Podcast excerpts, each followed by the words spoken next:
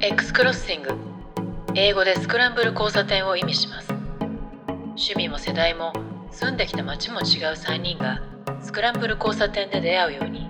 さまざまな話題を聞かせるおしゃべりの交差点です。今日の X クロッシングであなたが出会うのはどんな話題でしょう？プロダクトマネジメントやプロダクト開発組織づくりを支援しております及川です。はい、上野美香です、えーみマーケティングと広報プロダクトマネジメントをやっていますアメリカ・ニューヨークでベンチャー投資をしている関信弘です。関さん無難に読んでますね読んでます。あ読んでるの？あそうなんだ一応読みながら書いてますね。よよ書いてあることは違うけど、書いてあるやつ読んでると、あの見てると楽ですよね。なんかテキストがあるとねうんなんでしょうねあの字幕とかテレビのテロップとか YouTube とかそうですけどテロップがすごい多いから最近そのあの音声発してても必ず文字が出てるっていうのが多いじゃないですか最近。はい。なんかインタビューとかあっても必ずなんか目をあの文字を追ってる自分に気づくんですよね。その喋ってる人の表情とかなんかそういうぼ母語なのにっていうのはありますね、うんうん。変な感じ。もうでも僕も、ポッドキャスティングとかってず、これやるまでほとんど聞いてなかったんですけど、これやるようになったんで、ランチ行くときに必ず英語のやつ聞いてるんですけど、ずっと1.5倍で聞いてたんですけど、1.5倍でも聞ききれないから、とうとう今2倍にしてるんですけど、あのもう2倍になると聞き取れないですよね、その単語全部は。でも、大体何言ってるかなんか分かるようになってきたんで、まあそれはそれで、あのそもそも聞いてるだけだから全部を、全部の言葉を完全に、ね、そのディクテーションする必要はないと思ったら、結構それはそれで、あの1時間番組で30分聞けて、すごい効率は効率いいですよね。そういやなんか速読術ってあるけど速聴術ってあるんですかね？どうでしょうんでも結構に似て、どうでしょう、でも、速、早くしていくとどんどん慣れていきますよね。ただなんかその、そ術があるのかどうかはちょっとよくわかんないですね。速読術ってなんか一時僕わざわざ十数万払って2日間のワークショップ行って習ったことがあるんですけれど、まあ、なんかいろんな多分流派があると思うんですね。うん。で私が言ったやつはなんか半分以上スピリチュアルな感じでで実際にはなんかちゃんと文字見てないんですよ。でペラペラペラっと見てください。で本を逆さにして同じようにやってみてくださいとかって言ってで人間の目っていうのはおそらく脳が理解する前にそれで情報なんかちょそのロジックを忘れちゃいましたけどなんか取れるみたいなことを言っててこれもスピリチュアルだなと思ってるんですよね。だから多分即聴っていうのもしあったとしても多分こういったスピリチュアルな領域のやつってきっとありますよ。もう過聴スピードを超えてるんだけど脳はそこから何かを読み取るみたいなやつがあるんじゃないですかね。うんでも、でも確かにその、僕も大大学生の時はその、あの睡眠時間を短くする、いろんな本とか読んでや実践したとかって話を前、何回か前にしたと思うんですけど、同じ時にやっぱり速読術みたいなやつもあって、やっぱり両方やりましたね。だから今思うとなんか、なんでそんな、あの、マゾなことをやってたのかよくわからないんですけど、なんか効果ありました？なんか身についたと本当に速読するとあのね、多分ね、やってる時はなんか明らかにまあ読むのも早いし、その睡眠時間も短く済むんですけど、その読むのが早いのは、なんかあんまりその、僕はあんまりビジネス書読まないんで、その情報として読む本ってあんまり僕あんまり読まないんですね、正直。だそうすると文学とかね、その小説読んでると、速読すると エンターテインメントとして全く面白くないじゃないですか。だから結局やめちゃったんですね、速読するの。エンターテインメントとしては面白かったそうですねうんだってその余韻とかも ね、わざわざ読み返したりとかしてるのに、その、大体分かればいいみたいな感じの、バーッと。それは筋簡単じゃないですか。なんか男と女が会って、えーっと、別れるみたいな。そそんな、そんな、そんなやつ分かってるよっていう感じなんですよ。終了確かに。チそう、なんだけどャット、GPT に投げたらなんかツイッターの文字数ぐらいで 要約してくれそうですもんね。そうそうそう。だからそ、それ、確かにそれ速読できれば確かに分かるけど、なんかそそれを求めて読んでないっていうふうに気づいたんでやめたって感じですね。あの5分で見る映画ってやつと同じですね。あの YouTube に溢れてる。ああ、ななんなんていうんでしたっけ？訴えられまくってるやつですよね。ええうん。あの、要約まとめね。映画ですよね。わかるっちゃわかるけど、作品として見るときはね、本当余韻とか自分の心が動かされる瞬間とかっていうのがあるから、ストーリーを知りたいんだったらそれでいいと思うんですけど、うん、それって単なる情報でしかないんですよね。エンターテインメントとかってなんか自分の心を揺さぶって何かに結びつけるとか、心の変化で自分のリラックスするとかね、なんかそういうのあるあるから、そこを全部省くのってどうなんですかね。そうだ、ファスト映画って言うんだ。ファスト映画。曲が上がってる。ファストファッションとかファストフード、ファストファッション。同じなんだね。まあでもあれですよね、関さんがその読まないって言ったビジネス書に関して言うと、速読って聞くなというふうに思っていて、さっき言ったちょっとスピリチュアルなその速読知識のワークショップみたいなところも、まあ、スピリチュアルな部分はもう半分ギャグで僕はやっていて、まあ、あるあるでそういう世界があるなっていうのは面白かったんですけれど、大事だったのは、まあそういったビジネス書に関しては、端から端まで読まなくていいっていうことをやっぱり言っていて、自分が必要とするようなところを早く見つけて、そこを読み取ればいいんだっていうようなことを言ってくれてたんですよね。で、これってすごい、やっぱり自分にとっては気づきで、ビジネス書でもそうじゃないやつもたくさんありますよ。だけど、例えば講演で必要だとか、研修で必要だとか、なんか自分の仕事で必要だって言った時に、ピンポイントでそれが書いてあるところを見つけ出して、それを読み取るっていうのは大事だと思うので、そこはね、役に立ったんですよね。だから本読むと、なんかその、一応ストーリーになってずっと読むけど、本って、あの、あの、使う、使って、あの、ある程度厚さがないと本本屋に売れないんで、引き伸ばすじゃないですか。きっとここの中に本を書いたことある人いるから、そのページを最低何ページしなきゃいけないとか、そういうくだらない理由とかもあるじゃないですか。そう思うとやっぱり、こう、読んでるのっていうのはなんかこう、水増しされたものを読んでるっていう時も結構多いんで、それよりなんか知りたいことをオンデマンドで検索して読んで、それこそ斜め読みして、その中のキーワードをまたやっていくとかの方がよくて、なんか昔あの第一人者になる方法みたいな話をした時も、そうやってずっとやってたら一日中あの調べることが終わらないから、それをなんかあのずっとやってると第一人者になれると思いますって言ったっていう、そういう話なんですけど。なんか。あページ合わせるためにそうか文字数を増やすんですね。それって紙じゃなくてあの Kindle とか 電子書籍になった時ってそういうの気にしなくてよくなるんですかね？よくなるんじゃないですかね。ただやっぱりあのお買い得感がなくなりますよね。要するにあ厚み、うん、要するにあその本屋の時は厚みがないとそもそもやっぱりその高いっていう印象になるんだけど Kindle とかでもやっぱりすごい凝縮されてるけどなんか45ページで5000円とか言われたらやっぱ嫌ですよね。やっぱりその感覚は多分あると思いますけどね、その、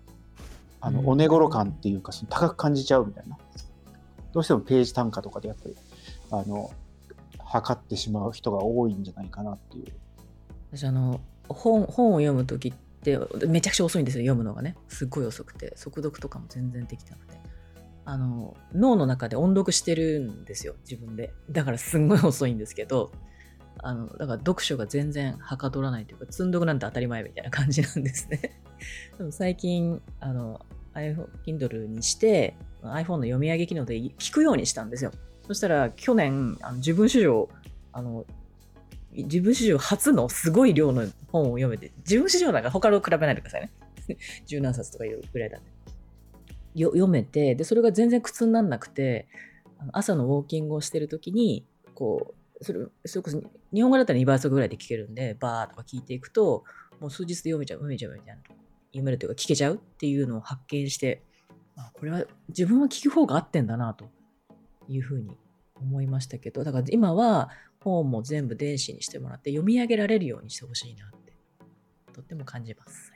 まあでも Kindle は読み上げありますよね。うん、Kindle はあれ、読み上げってどうなんだろう？ア Kindle アプリの何か限定ありません？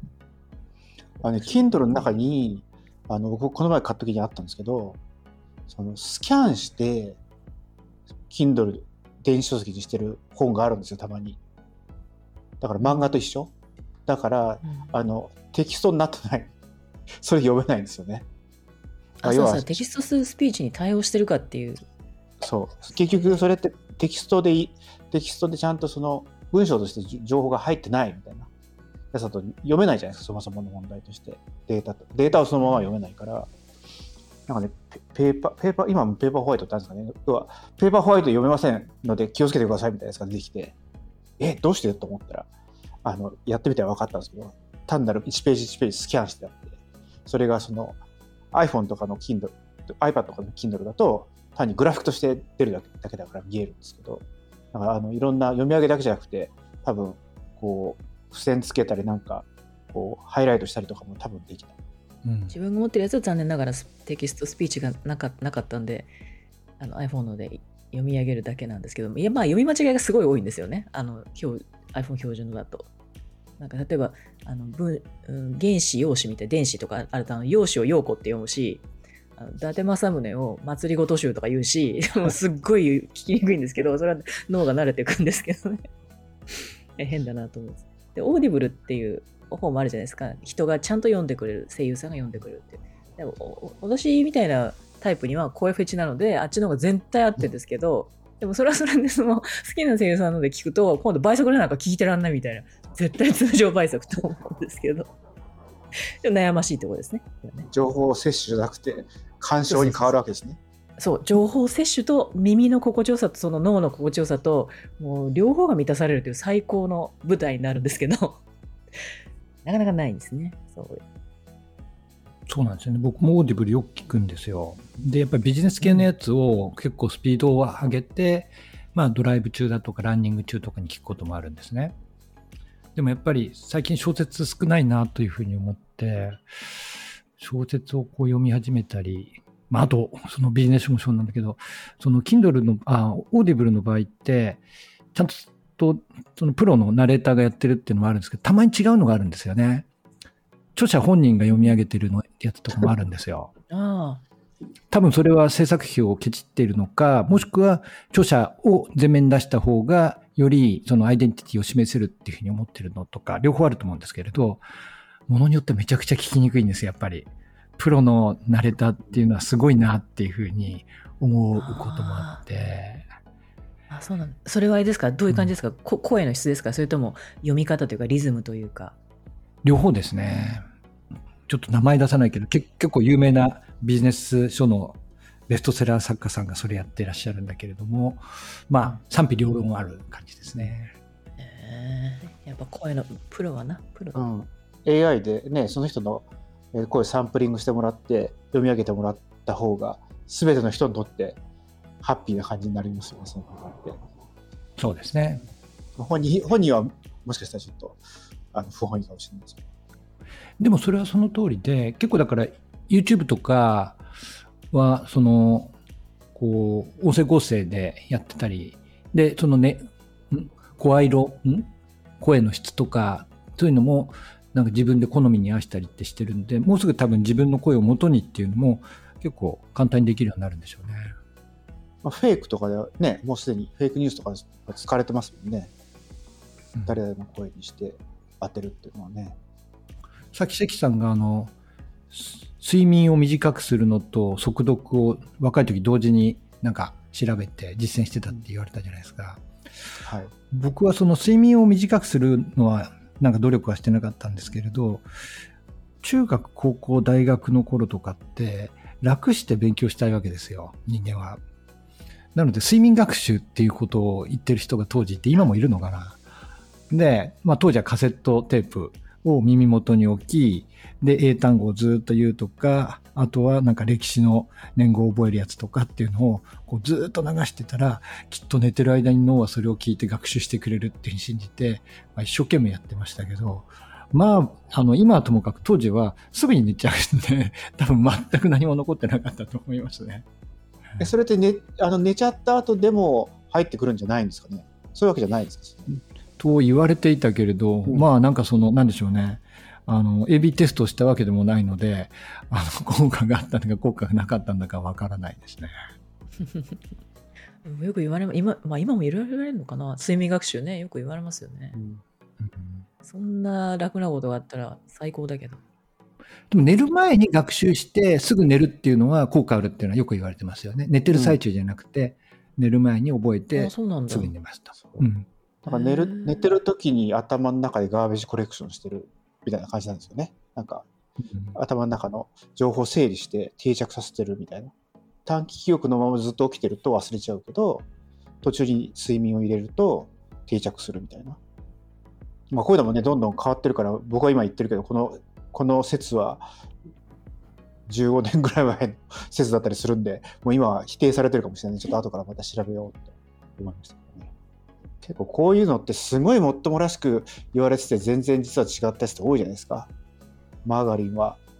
あの、プラスチックですみたいなこと言われてとか、あの、なんでバターじゃなくてマーガリンなんですかって言ったら、こう、動物性よりも植物性のがいいとか、なんか、なんか割とその当時は当たり前のように言われてたけど、今はそういうことはありませんとか、なんかそういうのが多いから、こう、昔の知識で生半可にこうやってると実は今否定されてるみたいなやつも多いんで、なかなかそれをこう、全部リバイスしていくの難しいですよね。アップデートしていくのね。今戻ってその睡眠のやつとかも、とにかく当時はその睡睡眠を短くするのも食欲するのもなんか全てのものを効率的にやりたいっていう欲求が非常に強かったんですよ。だからなんかその同じ時間の中でそういうことをすごい短い時間でやるとかのにまあちょっと凝ってたっていう感じなんですけどなぜなのかはよくわからないですね。実際その後に留年とかしてすごい時間の無駄遣いみたいなこといっぱいしてるんですけどなぜその時そんなことを異常に安なのかはもう今今となっては別人みたいなもんなんてよくわからないですねこのその若い頃の。でもなんかこうね睡眠っていうとやっぱりこっちにいると冬時間から今回夏時間になったんですけどやっぱ夏時間になるとある日突然まあ日曜日の早朝なんですけど日曜日の未明に1時間あの突然カットされるんです。確か午前2時になった瞬間に午前3時になるみたいな感じで、うん。だからそうすると、ままあ、その月日曜の日は普通に同じ時間に起きると1時間睡眠時間短いみたいな感じになってで実際その週ってそのみんな睡眠不足になるじゃないですか1時間だからなんか優位に交通事故とか増えるらしいんですよ。うん。あ夏時間になった週の、えーとまあ、日曜日になるんですけど月火水木って普通にあのたった1日でねその慣れないからだからなんかその週は優位になんか交通事故が増えるというのを聞いたことがあって、うん。まあ、まあそれも一つそのわざわざこう夏時間やんなくてもいいんじゃないのとかっていう。それでいてあのもともと言ってた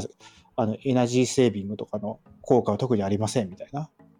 うん言うと、まあ単純に生活リズムがあの変わっていろんな人が不調になるっていうだけのものなんで、世界的にやめようやめようみたいな話になって、なんか数年前に EU ではもうやめるみたいな話を聞いた記憶があるんですけど、いまだにあの今ヨーロッパの人とやってると、あの夏時間はアメリカよりもちょっと後だからちょっとずれますみたいなこと言って、結局まだやってんだみたいな。これ、ちょっとさっき関関さん説明してくれたかもしれないんですけれど、なんかその夏時間、サマータイム、デイライトセービングって、あの、アメリカだと、そもそものタイムゾーンっていうのが3個、まあハワイとか入れると4個なのかな？あるじゃないですか。合ってます ?4 個で。5個 ,5 個ですね、5個です。5個ですか？アラスカがあるのかな？わかんない。あのそう本土本土が4つでハワイかな。なるほど、なるほど。で、これって、その1時間進みます、1時間遅れます、まあ、デイライトセーブになるときと終わるときってあるわけじゃないですか。それ、ある時間で、えっと、急に変わるから、どっかのタイムゾーンの人は、それが、なんだろう、えっと、夜、夜中の2時で、どっかのタイムゾーンの人は夜中の1時でとか、なんかそんな風にずれて、でも、全米では同時にデイライトセービングが始まるって感じなんですか？えーとね、多分違います。えーとそのタイムゾーンで、えー例えば、えー、とこれちょっとイースタンタイムの普通のやつで EST っていうじゃないですか、イースタンはい。ああのスタンダダードタイム。それから、それから E- EDT、イースタンデイラセービングタイム。うんうん、で、多分ね、EST の1時59分の次が EDT の2時になると思うんですよね。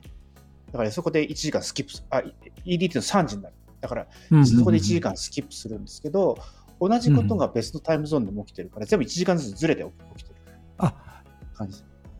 や、だから、例えばじゃあ、それは今度は、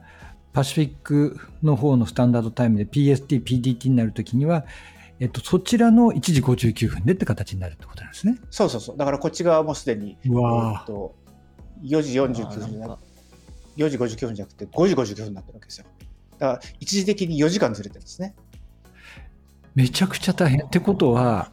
そんなことやる人あんまりいないと思うんだけども、深夜にビデオ会議とか設定してたならば、めちゃくちゃ混乱する可能性があるわけですね。そうです、そうです。でも、今今だとそのカレンダーとか、そういう今のや言ってたようです。ちゃんと自動的にこう計算するじゃないですか。だから、データセービングまたぎでも一応は、その、ちゃんとできていて、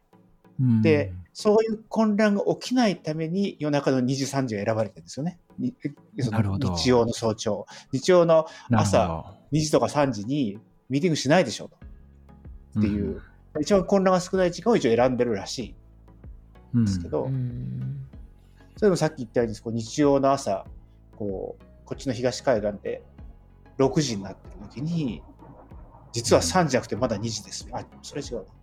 5時半の時にまだあの2時半じゃなくて1時半だったりするんですね。うんうんそうそううんそれ何が言いたいかっていうとこの制度をなんであの必死に維持してるんですかみたいな感じはするっていう感じですよね。いやーでもそれこそ今ほどスマホとかコンピューターとかがみんながふ使ってない普及してなかった時にこの計算とかスケジュール調整だけでめっちゃ大変ですね。まあ、うん夜中に人は活動しないっていう前提で成り立ってるんだと思うんですけど。それも日曜のただで土曜のし超深夜じゃないですか。うん。だからまあ、まあそれでもまあそこら辺に人は時間をあんまり気にしない。酔っ払ったりとかしてて気にしないとか、まあそういう発想なのかもうちょっとい今となってよくわからないですけど、まあ、たでも確かにその時間帯にそのじ時間がずれてて慌てるみたいなことはないんですけど僕がよくあったのは、10月にこうサンフランシスコ出張することが多かった。多分ボードミーティングがその時にあるんでしょうね。で当時はデイラセービングが終わった日の翌日かなんかにニューヨークマラソンがあったんですよ確か。うんだからそのまさに、ま、そのその日の午前3時になったらもう一回2時に戻るみたいな感じなんですねその秋の時は逆のパターンで。うんうんで僕はなんかよくその10月の二十何日とかの飛行機でもう日曜日の朝に日本に帰ろうと思って空港に行くとなんかあの早す1時間早すぎましたみたいなことが起きていてうんそれは結局なんか腕時計とかでやって当時は別にそんなあのネットとかで勝手に直らない直すわけじゃないんで普通に腕時計でやってると朝になって、あやべえもう6時だとかっつってこう慌てて行って空港に朝8時とかに着くとまだ7時ですよみたいな感じになってる。なるほど。うん、だからそういう感じのやつはよくよくよくありましたね。大変そう。本なんかその1時間ずれるだけでも、さっきの睡眠の話に戻ると、人間ってそんなに簡単になれないみたいなんですよね。慣れないですよ。関さんとかどうですか？なれないですよね。全然慣れないっていうかまあその僕はねすまだ慣れるんですけどうん。娘が全く変わらないんですよ。だから、えっとうん。もう1時間ずれたままずっとなんかもうもう2週間だと1時間ずれたままずっとしあの活動してるから今までは早起きだったのが学校に行く時に起きなきゃいけない時間の30分ぐらい前に起きてた30分っていうかその起きなきゃいけない時間30分ぐらいに起きてたんですけどそれがもううん夏時間になった瞬間に30分遅くなってていつもだから毎日寝坊ですよね。う。んんあじゃあ自然の方のリズムで動いてるんだ。そうそうそう。ああ人間が調整した時間じゃなくて。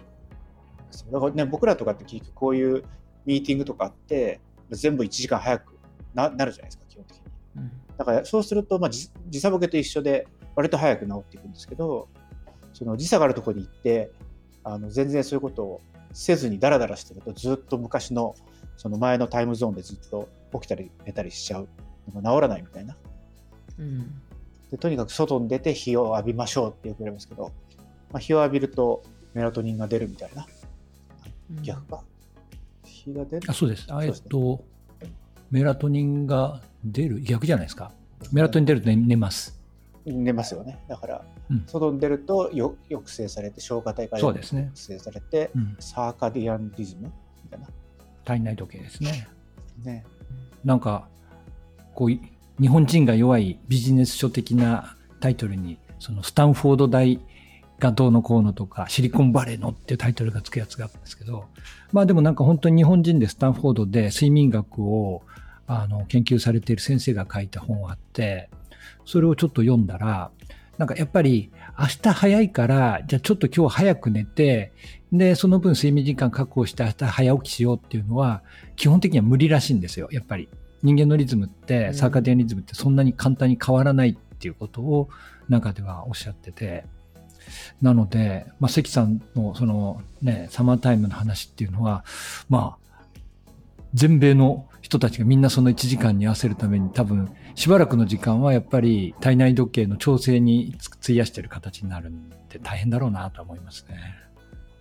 関さんオーラリング使ってるじゃないですか。うん。その時差変わっあタイム時間時間が変わった時ってその計測されてる睡眠の質とかって変化あるんですか？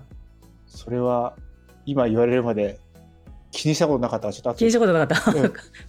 あ そう一応オーラリングっていうのは指輪型のデバイスでですね私関さん使ってるんですけどイギリスのヘンリー王子が使ったことでも有名になったあの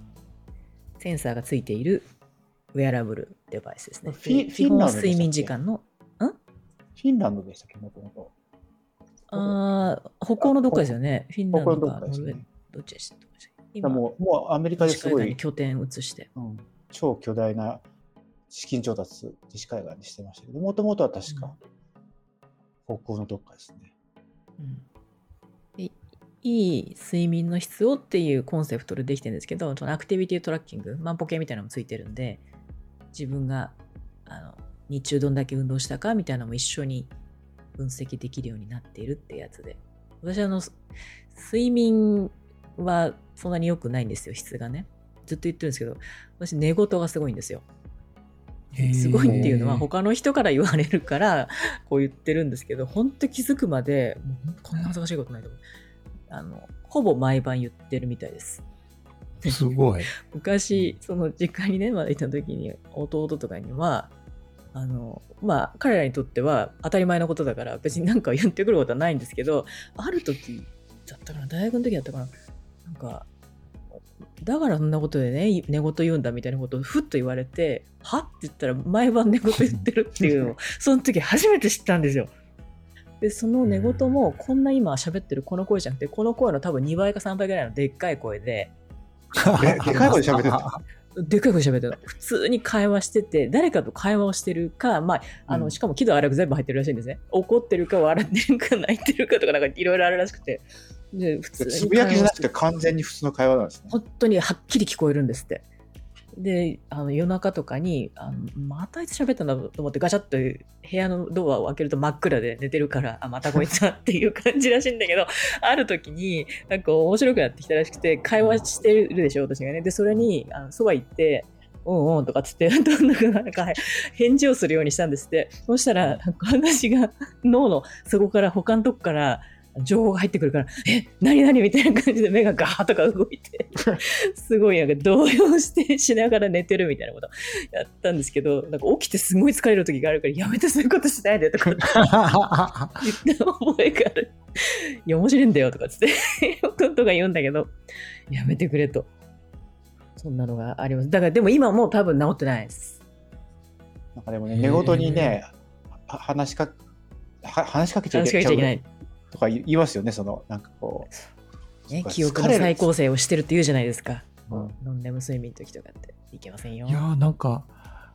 ね簡単に人を狂わせそうな気がしますね。それやってたらそ うそうそうそうそう。ほきっと精神崩壊しますよ。続けてたら。なんか洗脳できそうですね、そこでね。そこでね洗脳できそうですよね。洗脳もできそうだし。うん 睡眠学習になりますからね。そうか、そういう意味で言うと、と。睡眠学習成り立つか。成り立つのか、確かに。私全く何何にも覚えてないけど、あの、寝てるものに喋ったっていう身内はいるんで。えそれ、チャット GPT にあ対応させたらすごい面白そう。だ かなんか夜中言い始めたら起動するようにしてとか。らそれを聞いたやつをそのあのち直接ディクテーションして入力して、それの返事を やって記たらすごい録してもらおうか。したらすごい面白いかもしれない。で、時々ちゃんとあの返事してもらって、うん。意味あるセンテンス言ってたら返事してもらったら、なんかストーリーできんじゃないですか。あーやばい、それで私目覚めたらそれを自分で朗読しましょうかね。それなんか、それなんか、イーブル、イーブルな AI だったらやばいですね。そうやって一人一人ずつ洗脳していきますね。ちょっと新たな創作のネタができたのはいいんだけど、本当寝言っていうのは自分の意識がないところで言ってるんで、しかもどうにもならないんですよね。自分でコントロールできないから、本当にこれはね、もう何十年も抱えてる自分の、なんていうんですか、あんまり良くないというかね、直したいなと思ってるところではあるんですよね。それって本当に病院に行った行ったりとかしたことは？あなないです。さすがに寝言がすごいんですって。病気病院に行ったことはないんだけど、オーラリングを使ってその睡眠の質っていうのを最初測ってくれるっていうデバイスがあるっていうので、うん、それで買ってみたらあのやっぱすごい明らかに覚醒の部分が多かったりとかね、うん、ディープスリープって深い眠りがほぼゼロ3分しかないとかそういうのが分かったんで最初は。すっごい衝撃だったんですよ。だからじゃあこのえー、質を良くするにはっていうのでその指輪のデバイス側で言われてるものは実践するようにしているんですけどでもそれでも治ってないです、でもその睡眠だと僕昔もオムロンのやっぱ睡眠系みたいですなんかあのちっちゃいあのタワー型っていうかこうここのぐらいの大きさのデバイスを枕元に置いて、えー、とこれがその音とかそのいろんなものをセンシングしてその日の寝ている、こう、今でいうオーラリングみたいに、深い、浅いみたいな全部あのトラックしてくれるってやつが、15年ぐらい前かな？2000、多分10年ぐらいだと思うんですけど、でオムロンってやつを僕が買って使って、その時僕がやったのは、お酒を飲んでる時って眠りが浅くなるって言うじゃないですか。うん、だから酒でも僕はお酒飲んでる時の方が寝つきが良くてよく眠れてるっていう時間があったからそれを測りたいと思って飲んでる時飲んでないとこひたすらデータ取ってあのやったんですねそしたら僕は飲んでる時の方が寝つきが良くてあの深い睡眠の時間が多い。で飲んでない時は結構寝つきも悪いし深い眠りにあんまり入れないっていうのが分かってでそれでさ なんかオブロンのそのホームページ、その製品のホームページですね、ユーザーのインタビューみたいなやつが、こう、あの企画何回かあったんですけど僕第2回目からですね、あなたはそその、実際にその眠りの専門家みたいな人が、こう、僕のデータとかを見てくれて、でそれ、それがだから、いわゆる、オンドメディアみたいなやつにしばらく載ってたんですけど、あの、非常に珍、あの、お酒を飲んでこんなに深い眠りになる人は珍しいですねって言われてるんですけど、だから決して必ず必ずしもお酒を飲んでるから眠りが浅くなるわけではないっていうことは一応その時に身をもって実証したっていう。僕もなんか今そのピクセルウォッチスマートウォッチつけててまあなんか昔ポッドキャストでもちょっと話したけどそれで睡眠をこうトラッキングして睡眠の質とかって取れるんですよね。で僕はずっとショートスリッパーでそれでいいやと思ってたんだけれども、まあ、そういったその自己啓発的な健康本に、やっぱ睡眠時間短いのは、あの、寿命を短くするというのがあってから、一生懸命睡眠の質と時間を確保しようとしていて、で、関さんと同じなんですよ。僕も結果としては、適度な酒を飲んでる時の方が睡眠の質がいいんですよね。えー、で、世の中の一般の本は、アルコールは睡眠の質を悪くするっていうふうに、まあ、それがもう、あの、定説になってるんだけれども、まあ、違うんだなと。いうのは、今のところの経験則、データに基づく、データに基づくやつで、あの被験者僕っていうサンプル数1だけれども、でも、さっき関さんもそうだっていうか、ここでサンプル数2に増えたわけですけれども、だけれども、それでは、そのアルコールは睡眠の質を良くするっていうのは出ているなと思いますね。えー、でもそのデータっていうかご自身のね自分がどういうパターンなのかとかって知るのはすごい大事ですよね。睡眠とかって本当に意識意識ないし。どういうことなんだろうって。言ってそれを可視化するというかデータ取れるものがねたくさん増えてきてるのはいいことですよね。そうなんね、人それぞれ違うと思うし。僕はなんかその iPhone の昔 iPhone のいろんなセンサーを使って枕元に置いておくとその寝てるか寝ないかを調べられるって、うん、結構2007 8、9年ぐらい、結構すぐに出ましたよね。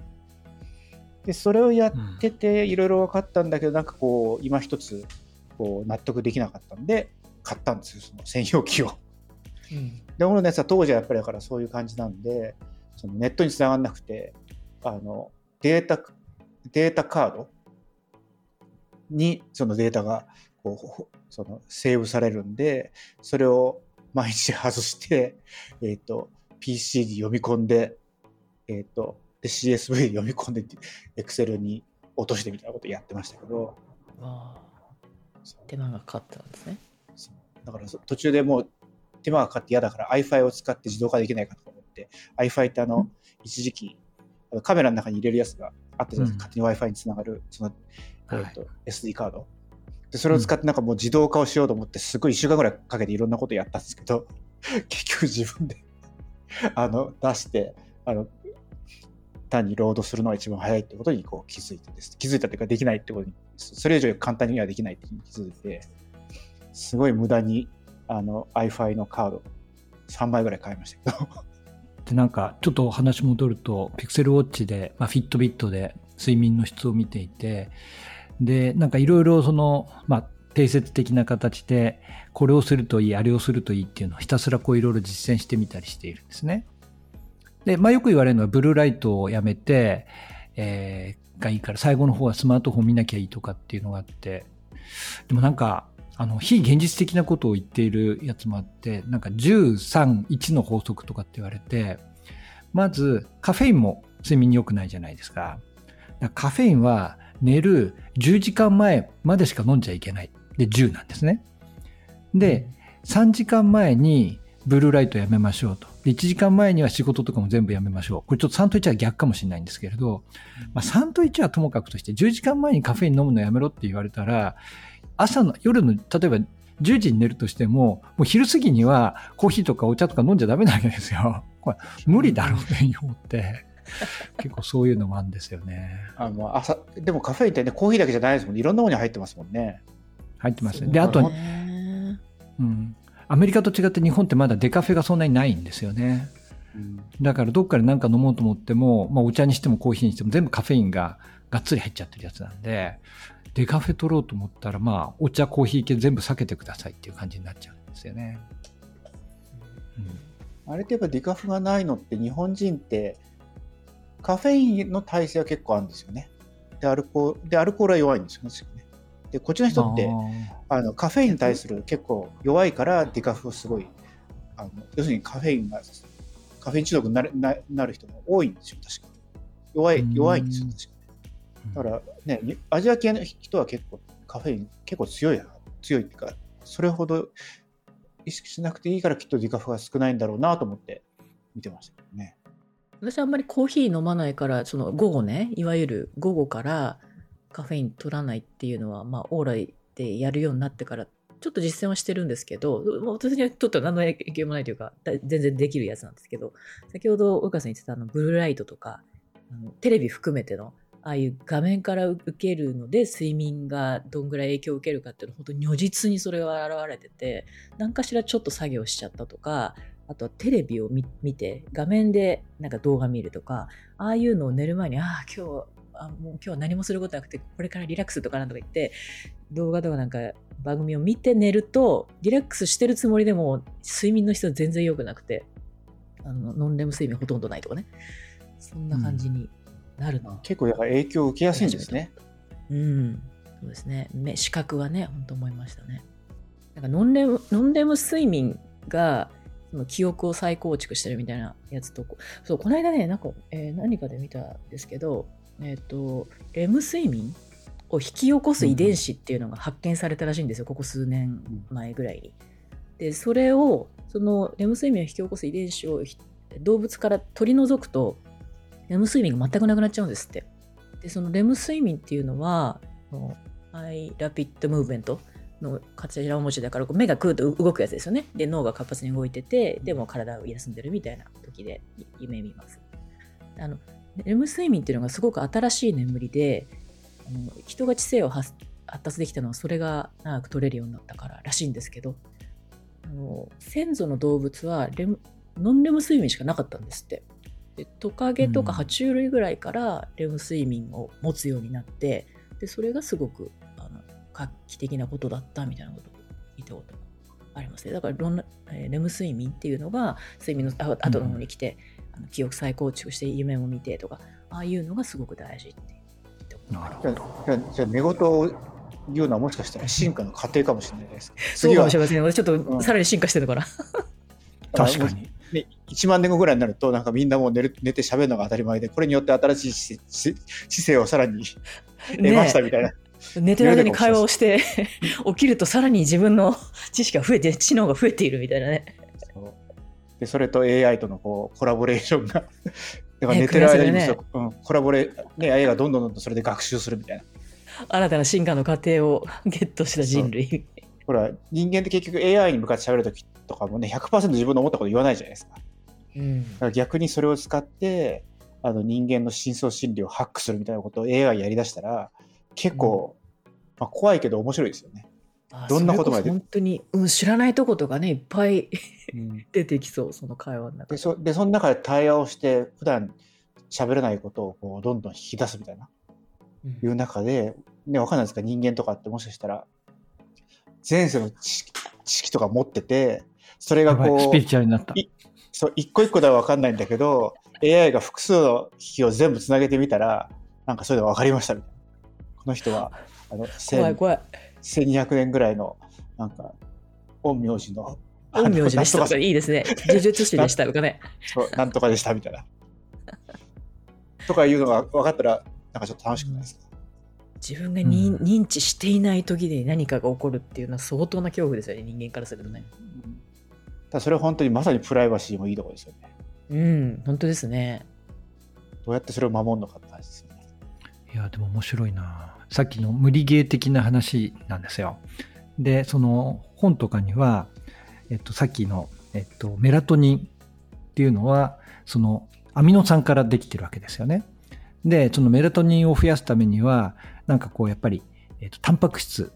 まあ、それ以外もあるんですけど、タンパク質を取るといいみたいなことがあり、で、いつ取るといいかっていうと、メラトニンの元になるような、そういったアミノ酸系のものを食べてから、実際にそれが体内でしっかりと蓄積され、使えるようになるまでには、なんか10時間ぐらいかかるから、だから朝食はしっかり食べ、そこでタンパク質も取得する方がいいっていうふうに言われていたんですよ。で、ちょっとその健康の本を他にも読んでみて、えっと、まあ私あんまり太っちゃいないんだけど、変なところに肉がついて、それでも結構若干、こう、何でしょう、中年太りっぽくなってきてるんで、もう少しちゃんと食生活も良くしなきゃいけないなと思ったら、あの、マイクロファスティングってあるじゃないですか。み、ミカさん知ってます？うん。あの、マイクロな、マイクロでファスティング、ななんだこれ、あの、断食ですね、プチ断食なんですよね。で、なんか、その、えっと、夕方6時までに食事を終えて、で、その後、18時間胃に何も入れないっていう風にするだけでマイクロファスティングっていうのは成立して、だからまあ18時間ということになると、次の日の昼まで食べない状態にすればいいと。で、簡単なものはとってもいいと。まあ、あのですね。だけど、基本的には胃をフルに働かせるのやめましょうと。あ、これはいいと。で、ってことは簡単に言うと朝食抜きゃいいんだなってことになるわけですね。なので、体のためにはマイクロファスティングがいいっていう先生がいらっしゃり、もう片方の先生は朝食しっかりとってそこでタンパク質を取れと言っていると。俺はどうすりゃいいんだっていう形になっていて。まあ今迷い中ってやつですね。両極。今どっち実践中なんですか？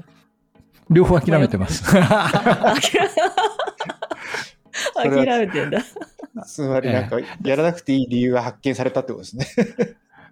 まあでも真面目な話するとマイクロファスティングって毎日毎日やらなくていいんで、例えば週末だけやってみましょうとかっていう形の時は、もしかしたらその日は睡眠の質が悪くなることを、それをもう、なんでしょう、覚悟してみたいな感じをすればいいのかもしれないですけども、あーあ、毎日じゃなくていいんですね。マイクロファスティングはたまにやりましょうな感じで、週末とかいいんじゃないですか？とかっていうふうに本には書かれてました。じゃあ組み合わせですかね。朝食をちゃんと食べる平日と、マイクロサファクティングをやる週末とみたいな感じなのかな。ですね。まあ多分でも、こういう矛盾する学術っていうか、説ってたくさんあるんだろうと思うんですね。なんで片方だけやったならば片方が成立せずみたいなものが多分たくさんあって、結局普通に暮らしてるのが一番なのかもしれないなと思いましたね。まあでもそれは言ったらね、なんとかダイエットってみんなそうじゃないですか。すごい、すごい偏った食べ方をさせることが多くて、ね、まあそれはなんかある、ね、一つのパラメーターをこう突き詰めてるんでしょうけど、ね、他のことがうまくいかないとか、まあ、メラトニンとか最近ずっと聞いてなかったから、すごい懐かしいですね。なんで日本ではメラトニン売ってないんでしょうね。なんでしょうね。売ってる？売ってるの？いや、あの、こアメリカでは売ってますようん、なんかよくアメリカに出張に来るとってもうその30年くらい前ですけどあのメラトニン買ってきてって言われましたもんね昔へ処方のみって書いてあるんですね。メラトニンは日本は医薬品として。うんうーん。まあなんか、ね、こういうサプリ系のものとかって本当にもう知らないサプリとか世の中にいっぱいありますよね。もうなんかアメリカとか行くともう、ね、ほらサプリ専門店みたいなやつあるじゃないですか。もうこう行ってあこんなのもあるんだこんなのもあるんだと思って別に見るだけで何も買わないんですけど、まあ、でもこういうのをよ、ね、摂取してるだけで本当に体にいいのかなみたいなのはありますよね。こう噛んでねきちんと咀嚼することで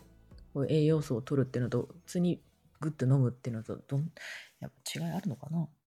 で本当に食べられなくて、ね、それによって足りないようなものを補うみたいな、まあ、サプリって名前そのものはね補うって意味だから、まあ、そういう感じで、まあ、僕とかもだから今ビタミン D とか飲んでるんですけど